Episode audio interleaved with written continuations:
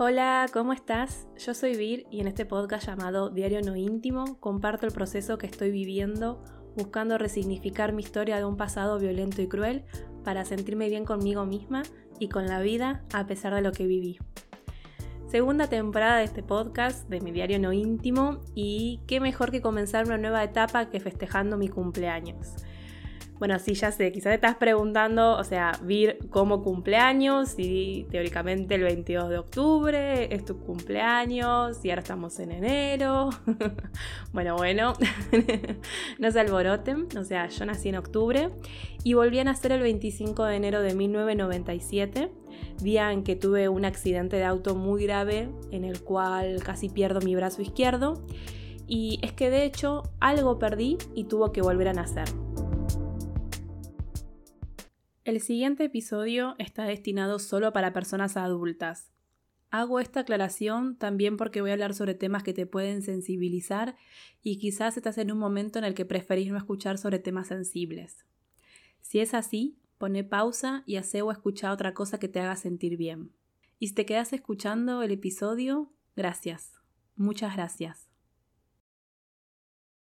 Qué lindo volver a grabar, o sea, la verdad que extrañé este espacio, este momento, eh, los días de descanso que, o sea, fueron necesarios, pero en verdad no fueron tanto de descanso, sino más bien fueron de organizar, planificar y, conectarme mucho conmigo y mis deseos sobre los cambios que, quiero seguir haciendo en mi vida y, los nuevos que quiero hacer y, que también necesito para que mis metas eh, se cumplan. Sí, ya sé, es tema del episodio anterior, pero bueno, aprovecho y te pregunto, ¿cómo terminaste el 2021? ¿Cómo empezaste este 2022? Eh, si pudiste hacer un balance compasivo y, definir tus metas para este año. Y, y por las dudas que sea el primer episodio que escuchas, bueno, te comento que el último episodio, o sea, el anterior a este, eh, hablé sobre el balance del año y definir tus metas y también, por ejemplo, compartí dos ebooks para que puedas descargar eh, sin costo, son gratuitos y, puedas hacer un balance con compasión y tratándote bien a vos misma y, definir metas que realmente se puedan cumplir. Estuve pensando bastante sobre el podcast durante este año, eh, o sea, lo que va a ser el podcast durante el 2022, o sea, esta segunda temporada, los temas, de qué voy a hablar. Y si bien tengo algunos temas de los cuales eh, voy a hablar, eh, quise también como dejar un poco de libertad, porque hay temas que, sí, obvio que quiero hablar, pero hay otros que van surgiendo y, y, quiero tener como esa flexibilidad de cambiar o no sé, un día de mucha inspiración, conectar el micrófono a la compu y empezar a grabar. Em, más que nada porque, bueno, estoy con esto de ir a caminar o andar en bici y es en esos momentos que, además aprovecho para, no llevarme el teléfono, el teléfono celular. Y esos momentos mi mente se emociona y empieza a tirarme ideas todo el tiempo a veces. O sea, a veces dudo de llevar el teléfono como para ir registrando todo lo que digo, eh, pero sé que eso me va a desconcentrar. O sea, estaría bueno tener como un grabador de voz de mano. Bueno, si sos centennial, capaz ni entendés qué digo. Pero cuando iba a la facultad me acuerdo que me llevaba una grabadora que era como, como un Walkman, sí, pero para grabar. Eh, ay, qué loco recordar los Walkman, ¿no? Ni hablar de los cassettes, o sea, que hasta todas, para ahorrar pilas, rebobinábamos con la lapicera Savicla azul. Eh, a veces extraño el mundo analógico, ¿eh? Igual por suerte mantengo la escritura a mano, que es como un puente entre aquel mundo pre-internet masivo, por así decirle, y el actual donde todo pasa por el dispositivo que tenemos en la mano. Eh, igual ahora que lo pienso, Em, tengo en un cajón un celular de hace como 5 años, de esos que, bueno, no tenían memoria, que bajabas tipo 5 aplicaciones y chao. Y capaz le borro todo y, le dejo solo la app de grabadora de voz y me lo llevo para eso. O sea, no le pongo chip, no conecto internet, nada, solamente para ir grabando, ¿no? Em, en fin, cuando no, yéndome por las ramas, ¿no? Y bueno, el episodio de hoy se llama Mi segundo cumpleaños, porque sí, porque hoy 25 de enero es mi segundo cumpleaños y estoy cumpliendo 25 años. 25 años de aquella tarde-noche que marcó mi vida para siempre. Eh, y aunque te parezca loco o raro, me estoy emocionando, porque todavía me duele, me duele recordar lo que pasó. Es muy posible que se me corte la voz y que me den ganas de llorar, pero bueno, vamos a dejar fluir, ¿no? Em, el 25 de enero de, 1997 estábamos viajando en auto, mi padre, eh, mi mamá, mis hermanos y yo. Era nuestro segundo día de vacaciones. Eh, mucho de lo que voy a contar ahora ya lo conté en el episodio 7 de la primera temporada. Eh, si no lo escuchaste, podés después ir a escucharlo como para tener más información. y si no, bueno, lo vuelvo a contar. Em, entonces decía que era nuestro segundo día de vacaciones, las primeras vacaciones de, la familia, que no sea ir a Buenos Aires, a la quinta de mis abuelos, o no sé, estar de casa en casa en, la ciudad, viste, de los abuelos, las abuelas, las tías. Y mm, en esa época vivíamos en Tierra del Fuego, en Río Grande. Em, Tierra del Fuego es la isla que está bien al sur de la Argentina, para quien no, no sepa. Eh, googleen fotos y videos porque es hermosa Tierra del Fuego, o sea, va toda la Patagonia. Eh, o no, bueno, toda la Argentina. sí, sí, o sea, estoy enamorada de mi país, de los paisajes de mi país.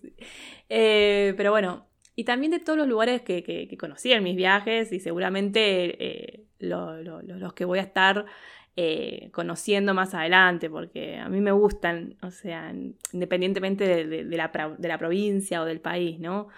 Eh, en sí porque creo que estoy enamorada de la naturaleza, de sus paisajes, o sea, de eso que me transmite tanta paz y tranquilidad.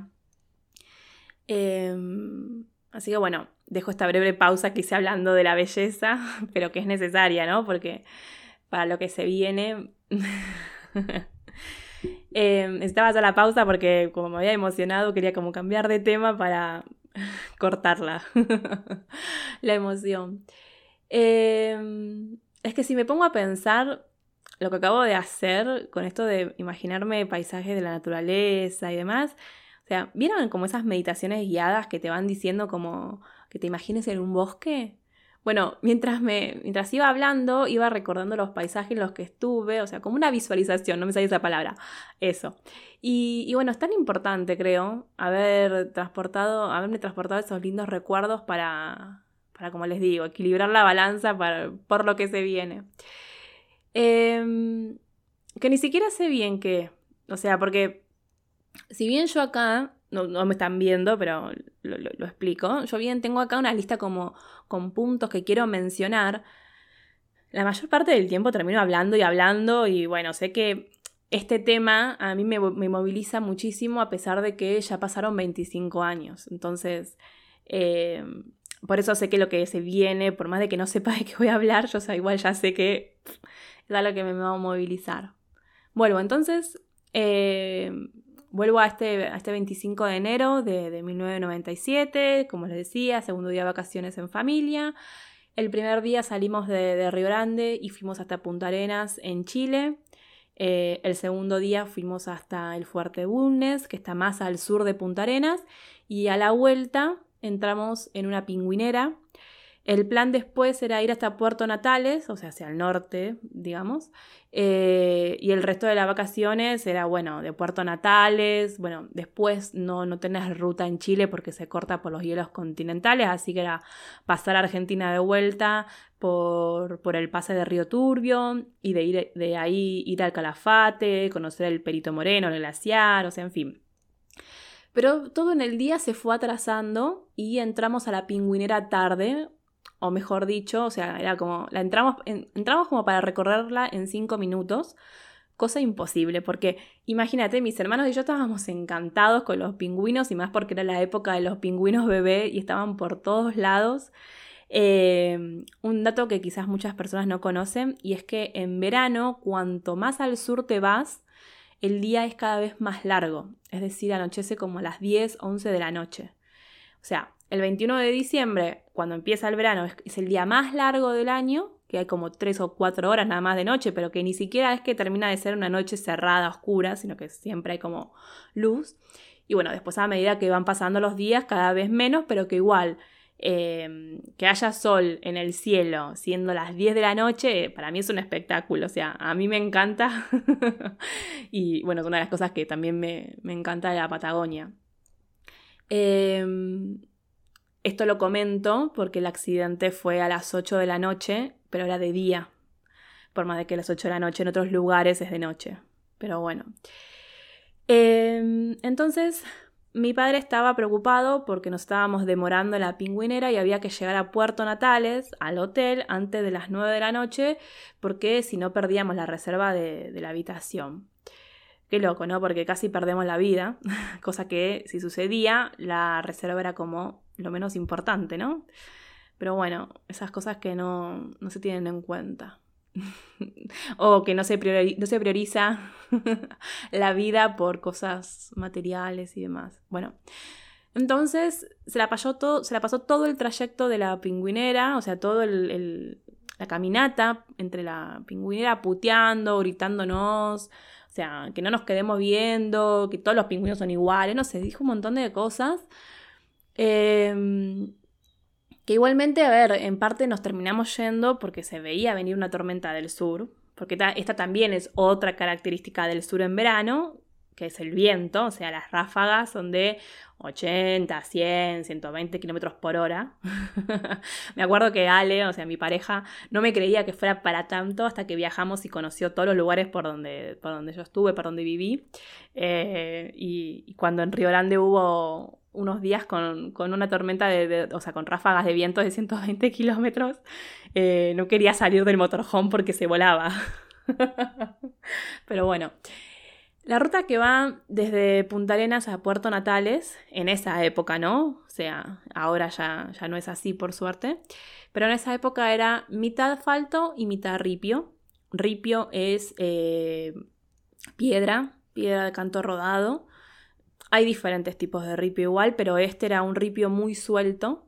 Em, y bueno, la parte que ibas hacia Puerto Natales era de ripio y el sentido hacia Punta Arenas era de asfalto. Y esa ruta tenía muy mala fama, porque había accidentes fatales todo el tiempo y lamentablemente la mayoría protagonizados por familias argentinas. Eh, todo esto lo, sabíamos antes de viajar por esa ruta. O sea, ¿qué, ¿qué, es más? No entiendo por qué esa información la sabíamos mis hermanos y yo. O sea, totalmente innecesario. Pero la semana antes del 25 de enero, o sea, la semana antes que nosotros transitemos esa ruta, nos contaron que una familia argentina de siete personas tuvieron un accidente eh, en el que murieron seis y una persona sobrevivió, pero estaba en estado crítico. Em, yo de verdad que no entiendo. ¿Por qué contarle eso a unos nenes de 12, 9 y 5 años? Como en nuestro caso. O sea, ¿para qué? No entiendo el sentido. Pero bueno, eh, vivíamos en el mismísimo infierno con violencia de todo tipo, así que ¿por qué no también violencia a través de la información que nos decían, no? Em, a veces demasiado ilusa cuando me planteo algunas cosas y la mayoría de los accidentes se daban por vuelcos, o sea, las ráfagas de viento, que casi siempre eh, son cruzadas, es decir, no es que venía el viento del sur o del norte y capaz tenías viento de a favor o en contra, sino que te cruzaba. Y, también el, el, no respetar el límite de velocidad recomendada y hacer pelotudeces como hizo mi padre, bueno, fue todo un gran combo, ¿no? Porque el límite de velocidad permitido no podía ser más de 40, 60 kilómetros por hora. Eh, más que nada por esto que les digo que el ripio eran piedras sueltas. Es decir, o sea, no, no, no era un piso firme, no. Había piedra. Eh, era como un colchón de piedras sueltas. Ahí está, no es que había tierra abajo firme y un par de piedritas. No, no, no. Era todo eh, un, colchón de piedras sueltas. O sea, esos, esos caminos son inestables porque no puedes hacer movimientos bruscos porque, bueno, las ruedas patinan. En fin, mi padre no solo iba a 80 kilómetros por hora, sino que subía dos ruedas al asfalto y las otras dos ruedas las dejaba en el ripio. Eh, había autos que venían de frente que lo dejaban y bueno, pasaban muy finito. Y otros, bueno, que eran camiones o camionetas que no lo dejaban porque no entraban y le hacían luces para que se baje del asfalto, ¿no? Eh, como les digo, todo esto ya lo conté en el episodio 7 de la primera temporada, o sea, lo sé, perdón si lo estás escuchando por segunda vez, pero necesito como ir contándolo así de nuevo. Em, otra cosa es que, por ejemplo, mi hermana me, confesó en, no me acuerdo si fue en el 2018 o en el 2019, o sea, no me acuerdo, que, que mi padre llegó a ir a 120 kilómetros por hora y que eso está en la pericia que se hizo al auto. No, no, me acuerdo, porque como es un tema que a veces me moviliza mucho, como que pierdo, o sea, como que no termino de, recordar bien, pero no me acuerdo si es que me dijo que la aguja del velocímetro, tipo, se clavó en 120 al momento de la, del accidente, o, no sé, porque eh, toda esa información a mí me la, me la ocultaron.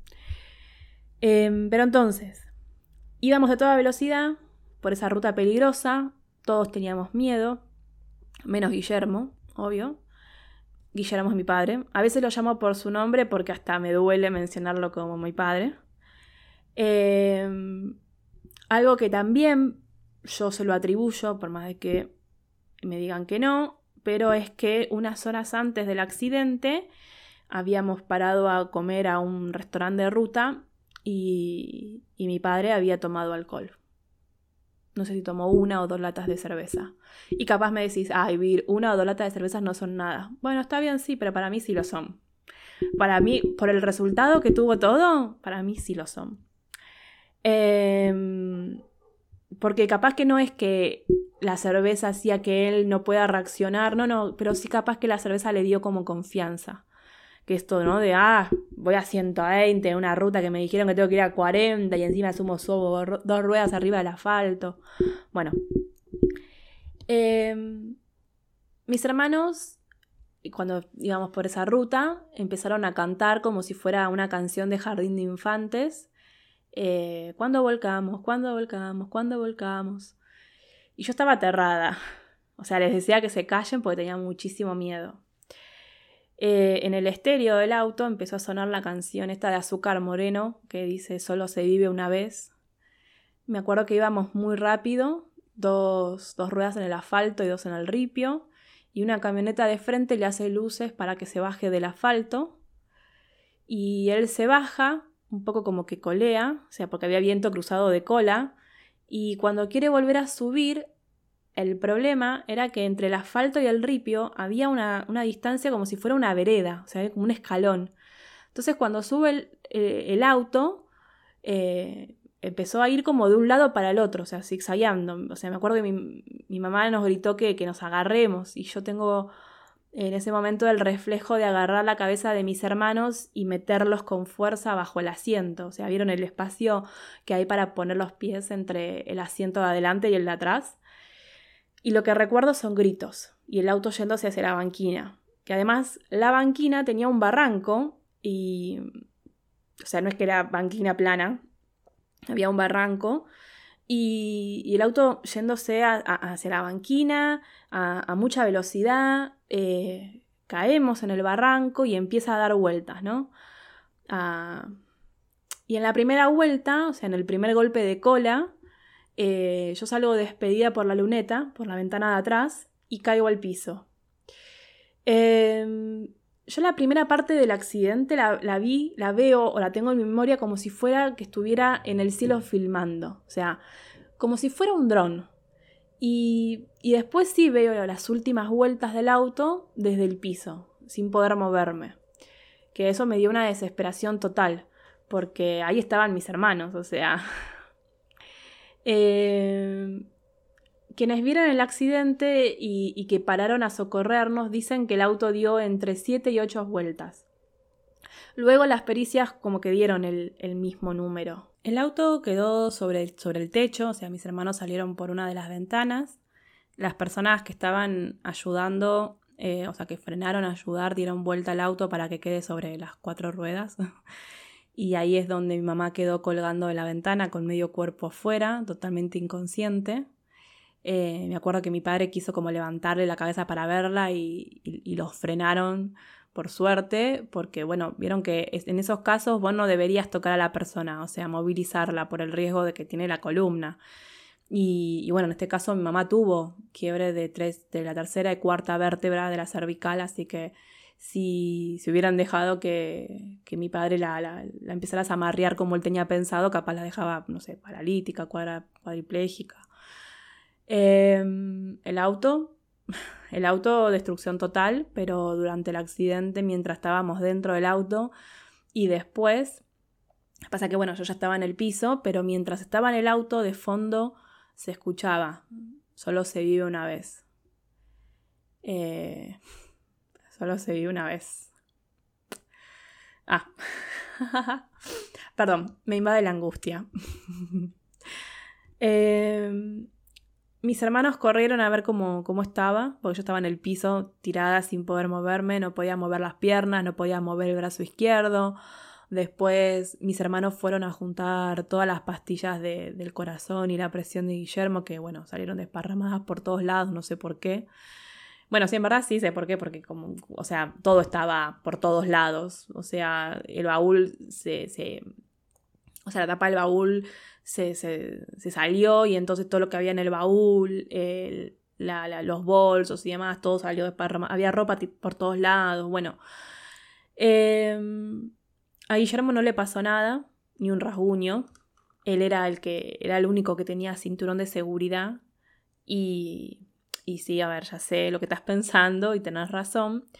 O sea, yo también estoy a favor del uso del cinturón de seguridad, o sea, lo digo y me siento una tonta, porque bueno, a ver, el cinturón de seguridad salva vidas, no entiendo quién puede estar a favor de eso, eh, o sea, pero mejor dicho, quién no puede estar a favor de, usar el uso, de usar el cinturón de seguridad, pero bueno, en este caso, que igualmente no tenemos forma de saber qué hubiera ocurrido, pero bueno, según los peritos, como el techo de la parte de atrás y del lado derecho del auto se hundió, eh, de hecho, eh, el techo se hundió tanto que rompió los cabezales, ¿viste dónde apoyas la cabeza?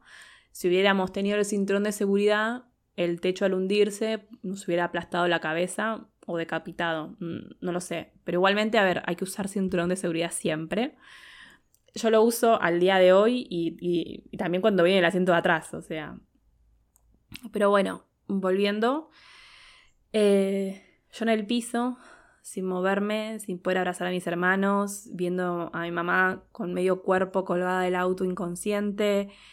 Eh, Guillermo vino a verme y preguntó cómo estaba, pero bueno, había personas que lo estaban intentando calmar.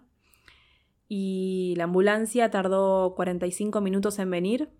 A mí me acompañó un camionero que no me acuerdo su nombre, o sea, me encantaría acordarme su nombre y hasta, bueno, poder buscarlo y encontrarlo para agradecerle, porque todavía cierro los ojos y tengo su, su rostro en, en, mi memoria, unos ojos claros, azules.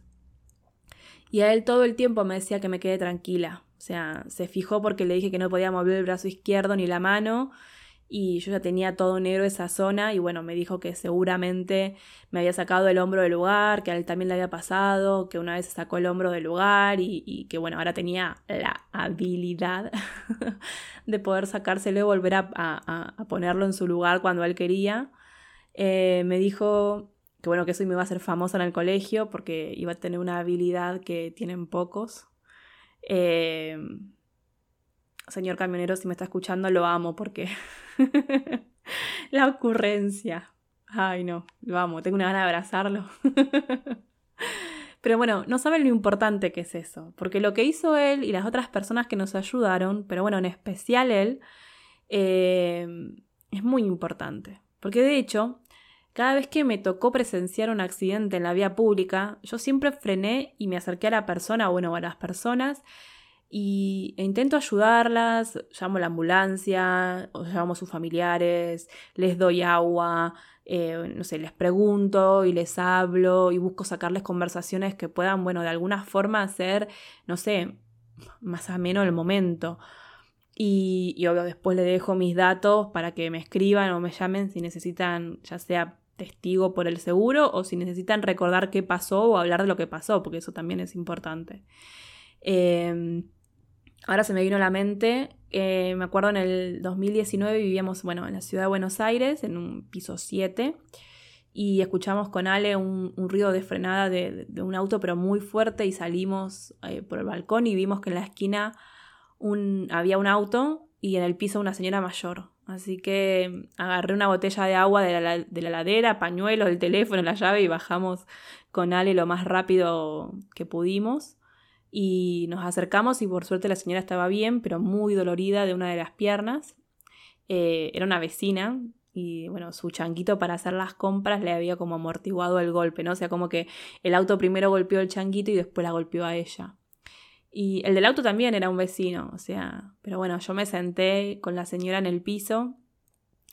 Eh, ay, mi vida, porque me acuerdo que me dijo que me iba a manchar y le dije que no me importaba. y le pregunté cómo se sentía, a dónde había ido o a dónde estaba yendo, qué iba a comprar. Y, me contó que iba a comprar, eh, porque a la tarde se juntaba con, unas amigas a jugar a la canasta. Eh, la canasta es un juego de cartas que amo. Entonces ella decía que no quería que venga la ambulancia, que tenía miedo, y le dije que bueno, que yo la acompañaba si quería, pero, pero bueno, no hizo falta porque apareció justo el hijo que, que lo habíamos llamado. Pero bueno, me quedé con ella en el piso hablando, dándole agua, y ella me decía que, que, era la primera vez que le pasaba algo así, que cómo iba a ser, que iba a pasar. Y a mí me salió decirle, mira, Vas a tener una súper anécdota para contarles a tus amigas hoy mientras jugás a las cartas. Y ella me miró y me sonrió y me dijo, ¿verdad que sí? Y bueno, justo me vio la cicatriz y me preguntó qué me pasó y bueno, yo le conté. Y así pasó el tiempo hasta que, bueno, llegó la ambulancia y se fue con el hijo al hospital. Em, esto lo, lo, cuento como para compartir que desde el lado de una persona que sufrió un accidente, eh, es muy importante estar acompañada o acompañado en ese momento. O sea, que haya personas, personas humanas, sé que es raro decirlo así, eh, pero es muy importante. Y, bueno, por ejemplo, también después del accidente tomé varios cursos de, y talleres de primeros auxilios y de RCP, que se los súper recomiendo. ¿eh? O sea, la mayoría de los lugares hasta se dan gratis o con algún bono contribución. pero es muy importante saber primeros auxilios y RCP. Em, pero bueno, volvamos. Yo tirada en el piso, esperando la ambulancia, eh, ya con frío, con mucho dolor. Llegó la ambulancia y me pusieron en una camilla y nos llevaron en la misma ambulancia a mi mamá y a mí. Eh, cuando estábamos en la, ambulancia, mi mamá se despertó, preguntó cómo estaban sus hijos. Le dijeron que tenía a su hija más grande al lado, yo le dije que a mi mamá que estaba bien y, bueno, ella me preguntó cómo estaba y le dije que bien, que, que Pedri y también. Y, ella después empezó como a los gritos que su marido es cardíaco, hipertenso, o sea, sí, un inconsciente de mierda que casi nos mata. Y ella preocupándose porque, bueno. Em, en la clínica privada y, y bueno, luego en el hospital público no nos trataron tan bien eh, en la clínica privada ni bien entramos, mi mamá entró en coma y yo que estaba sola y con mucho miedo, solo me pusieron un pañuelo para sostener mi, brazo izquierdo con el cuello. O sea, vieron como cuando te lastimas la muñeca, pero yo lo que tenía era roto todo el hombro. Y después, como era muy caro el día de, internación en la clínica privada, nos llevaron a un hospital público y bueno, ahí me sacaron placa del hombro y a mi mamá eh, que bueno, que por suerte ya había salido del coma, estuvo dos, días en coma, le dijeron que había que amputar el brazo. Eh, sí, así. Yo estaba al lado cuando lo dijeron, hay que amputar el brazo. No hay nada para hacer. Y mi mamá se negó y bueno, con ayuda del embajador, porque creo que era el embajador, o sea, todavía tengo la duda, pero bueno, no le pregunté a mi mamá, pero, pero mi mamá firmó para darnos el alta sin consentimiento de los médicos y la embajada nos llevó en auto hasta, hasta Río Gallegos, donde nos tomamos em, el avión de Aerolíneas Argentinas que, bueno, nos habían metido de urgencia para que solo podamos ir mi mamá y yo hasta Buenos Aires. Em, siempre había estar agradecida a la embajada, que, bueno, que con uno de sus autos oficiales nos llevó hasta Río Gallegos y obviamente a Aerolíneas Argentinas que, nos llevó hasta Buenos Aires, eh, porque, no sé, eh, o sea, en verdad no, no, me acuerdo bien, pero no sé si es que bajaron a dos personas que ya habían comprado sus pasajes para que podamos subir nosotras, o, no me acuerdo bien cómo es que pasó, pero en menos de un día nosotras pasamos de estar en, en Chile a estar subiéndonos a un avión para ir a Buenos Aires a que nos atiendan. Y de ahí, cuando llegamos a, Buenos Aires, a la ciudad de Buenos Aires, eh, entramos al hospital de urgencia, ahí me hicieron un montón de análisis, urgente operarme el hombro.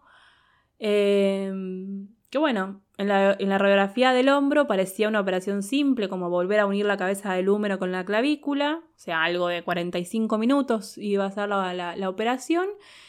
Pero bueno, se complicó y terminó siendo una operación de 11 horas porque el hueso, o sea, el húmero, el que une el, hombro con el codo, eh, estaba partido en 60 pedazos. Ese es el número que dijo el cirujano, pero porque dijo que eso fue las partes que pudo contar, que después eran todas astillas. Em, así que bueno, aprovechando que yo estaba en etapa de crecimiento, yo tenía 12 años recién cumplidos, decidieron poner un, tornillo que une la cabeza del húmero con el hueso del codo y que crezca de nuevo eh, el hueso húmedo, húmero. Y, bueno, eso, eso fue lo que sucedió. Me hicieron el hombro de nuevo y creció de nuevo el hueso húmero. Por eso, capaz, no sé, te parece exagerado que diga que es mi segundo cumpleaños o que estoy cumpliendo 25 años cuando en verdad tengo 37, pero ojo, o sea, mi húmero izquierdo sí está cumpliendo 25 años, porque volvió a nacer después de esa operación. Y es más, porque me acabo de dar cuenta, o sea, acabo de tener como una especie de revelación, o sea, tengo que ordenar un poco las ideas mientras hablo, porque esto es como nuevo, y también me está agarrando como una emoción, pero es como una nueva forma de verlo, por así decirlo. Cuando, cuando les digo que el cirujano que, que, que, que bueno, que contó que casi todo el hueso estaba en pedazos y astillas, o sea, que solo estaba una parte de la cabeza del húmero y una parte que se une con el codo, y, y que me pusieron un tornillo para, para que sea de tutor, para que se forme el hueso de nuevo, o sea, para que mi hueso resurja no de las cenizas, pero sí de las astillas. O sea, esto que siempre digo que yo me siento un poco como el ave fénix, que de hecho lo tengo tatuado en la espalda, me acabo de dar cuenta que mi brazo izquierdo es el reflejo de esto. O sea, no sé si el reflejo como palabra para representar, pero no me sale otra hora porque me está. estoy pensando al mismo tiempo que hablo. Y como es la primera vez, como que estoy tratando también de procesarlo. Pero o sea, mi brazo izquierdo es una ave fénix. Es la muestra de que puedo partirme en mil pedazos y volver a nacer, volver a crecer, volver a formarme y, tener fuerza. O sea, es muy fuerte esto. Porque ahora tengo muchas ganas de escribir. O escribir todas estas reflexiones y las conexiones que están pasando por mi mente. Eh, y ya que estamos con estas cosas así como reveladoras o no sé cómo decirles, pero bueno, el número 25, por el 25 de enero, por ahora este año, los 25 años del accidente, y la cicatriz que tengo en el brazo tiene 25 puntos. O sea, porque la cicatriz que me dejó la operación y reconstrucción del, del hombro es de 25 puntos. Y es más, la cicatriz tiene forma de serpiente, o sea, como una S. Que de hecho, mucho tiempo me insistieron con hacerme un tatuaje para taparme la cicatriz y que iría a revivir una serpiente, pero bueno, no, gracias. eh, y una vez, mientras la veía y escribía sobre la cicatriz, me dije a mí misma que quedó así como con forma de serpiente, o sea, como para recordarme mi capacidad de cambiar la piel. Y, bueno, por eso amo tanto y, y, estoy como últimamente escuchándola como 20 veces por día el nuevo tema de voz, cambiando la piel porque me siento totalmente identificada, o sea, podría ser uno de los himnos de mi vida, sin dudas, junto con, con Deja de Cerati. Em, ahora que digo esto, me acordé que hace tiempo quiero hacerme una playlist con estos temas. Bueno, me voy de tema fácil. Em, entonces, como para ir cerrando, a ver, hoy es mi segundo cumpleaños, cumplo 25 años, 25 años como sobreviviente, 25 años de mi hueso húmero, 25 años de mi cicatriz, 25 años de escuchar solo se vive una vez en el medio de un accidente que, como dicen quienes lo vieron y, los peritos, o sea, es de milagro que no haya sido fatal. 25 eh, años de sentir y creer que tengo un ángel de la guarda, que para mí es mi hermano Patricio. Em, porque algo que no conté casi nunca, que, se lo conté a una psicóloga que, bueno, me mandaron después del accidente. Una semana antes del accidente, armamos la carpa en el patio de la casa para ver que, estuviera bien y no faltara nada, porque era una carpa que nos habían prestado. Y me acuerdo que era una carpa azul. O sea, no es que me acuerdo, sino que, o sea, me acuerdo de estar adentro y sentir que estaba rodeada de color azul y como una voz que me decía, o sea, no que la escuchaba con los oídos, sino que estaba como en mi mente, que me decía que algo no estaba bien, que algo malo iba a pasar, pero que tenía que estar tranquila. O sea, ya sé, puede parecer, o sea, puedo parecer loca diciendo esto, pero es lo que es lo que pasó. Eh, pasa que no hablo mucho de esto, porque como le digo, la psicóloga que me mandaron después del accidente, yo le conté esto, que yo sabía una semana antes del accidente que iba a pasar algo malo. Y bueno, nada, ni les cuento cuál fue su diagnóstico. y, y me acuerdo que pensaba como, o sea, ¿qué, hacer o cómo hacer para no ir pero bueno, al mismo tiempo no iba a dejar solos a mis hermanos, ¿no? Eh, por eso el miedo que tenía y cuando mis hermanos empezaron a cantar yo quería callarlos porque yo sentía que algo malo iba a pasar. Eh, pero bueno, como les digo, la psicóloga de ese momento me aconsejó no contar más eso y hacer de cuenta que no sucedió porque seguro, o sea, seguro era algo del trauma, pero que no había pasado en verdad. Y... ¿Saben qué? Lo lamento, pero no. Yo sé que tengo un ángel guardián y sé que es mi hermano. Pero bueno, ya me fui de tema. Em, muchas veces me acuerdo que me preguntaron si no me sentía como tonta creyendo que de verdad tengo un segundo cumpleaños o, si fuera tan importante celebrarle un cumpleaños a un hueso o si es necesario seguir hablando de un hecho que todavía me duele y me hace llorar y, y no, hoy más que nunca te digo que no, o sea, porque, primero, ¿no? ¿Cómo no voy a, no voy a celebrar estar viva? Segundo, ¿cómo no voy a celebrar que tengo el brazo izquierdo? Tercero, ¿cómo voy a dejar de hablar y escribir sobre algo que todavía me emociona y me duele? Porque está la cicatriz de 25 puntos en la piel. Pero después hay un montón de cicatrices más en mi cuerpo que no son visibles, pero que ahí están. Y hay un cuarto punto, sí, sí, cuarto. o sea, como contando. Eh, y... A ver, esto de contar una y otra vez la, la historia, a mí me sirve para resignificarla. O sea, como pasó hace un rato, que me cayó la ficha, o sea, me di cuenta lo del hueso que resurgió de las astillas y ahora tengo para crear, para, o sea, para crear, para escribir una nueva historia de mi historia. O sea, es como los libros de Elige tu propia aventura. Es un libro, pero con muchas historias. Que sí, que en la vida no podemos vivir paralelamente dos historias del libro de la vida.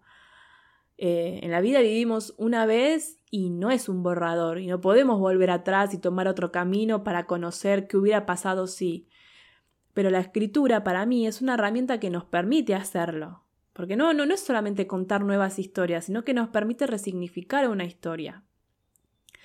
Eh, porque cuando viviste una, situación así, tan dolorosa, eh, que, te atravesó y te partió en mil pedazos, es difícil poder como, de alguna forma, y, a pesar del dolor, lo injusto, lo, lo, cruel, encontrarle a esa situación cosas no sé si positivas es la palabra, pero cosas como esta que, que, que, que, descubrí de mi historia, de las que tantas veces ya la repetí y la escribí. Y mira, 25 años después y encuentro algo más, encuentro otra cosa más para agregarle a la historia. Pero que justamente, o sea, de tanto contarlo y escribirlo, y sobre todo al escribirlo y leer la historia como si no fuera mía y analizarla y reflexionar, es como me ayuda a encontrarle belleza y poesía. Porque esto de mi hueso izquierdo renaciendo de las astillas me parece una poesía. Y Lo mismo me pasa cuando, por ejemplo, leo o escucho sobre historia de otras personas que pasaron por situaciones así. No sé si lo hago tanto por el tema de, la superación y demás, o quizás sí, pero ver cómo hicieron otras personas para seguir adelante a pesar de lo que les pasó. Por ejemplo, eh, Carlitos Páez Vilaró, que es uno de los sobrevivientes del accidente aéreo de, 1972 en la cordillera de los Andes. Eh, sí, sí, seguramente viste la película, es película Viven o Están vivos, no me acuerdo. y bueno, otras tantas historias que son de hechos que marcan un antes y un después en tu vida. Y, ojo, no estoy hablando solo de accidentes en auto o en avión o que tengan un nivel de tragedia enorme, o sea, no hace falta eso. Hay un montón de situaciones que generan traumas enormes, como por ejemplo los abusos sexuales en la niñez. Pero bueno, no me quiero explayar mucho del tema ahora. Eh, quiero cerrar el episodio, si es que puedo hacerlo, porque creo que abrí tantos temas o dije tantas cosas y estoy tan movilizada que me cuesta como redondear o darle un cierre. Eh, que bueno, es la primera vez que me pasa. Pero bueno, no tiene nada de malo. Eh, quizás episodios como estos son como los libros de Elige tu propia aventura y en vez de tener un final, Ahora te toca a vos elegir qué vas a hacer con todo esto que escuchaste. Eh, si te sentiste identificada, si querés escribir, pintar, dibujar, salir a correr, llorar, descargar algo que tenés, o sea, un nudo en la garganta. Eh, pero bueno, por hoy dejamos acá. Gracias por estar del otro lado, por escucharme, por leerme. Eh, me encanta que, me escriban. Me podés escribir a, a mi mail que es holavir arroba me hace bien escribir.com eh, o suscribirte a mi newsletter o sumarte al canal de Telegram. Todo esto lo dejo en el link del episodio que está en la descripción. Gracias por acompañarme también en este cumpleaños número 25 y ser parte de la nueva historia que estoy escribiendo sobre lo que viví. Muchas gracias. Nos vemos en el próximo episodio. Chau, chau.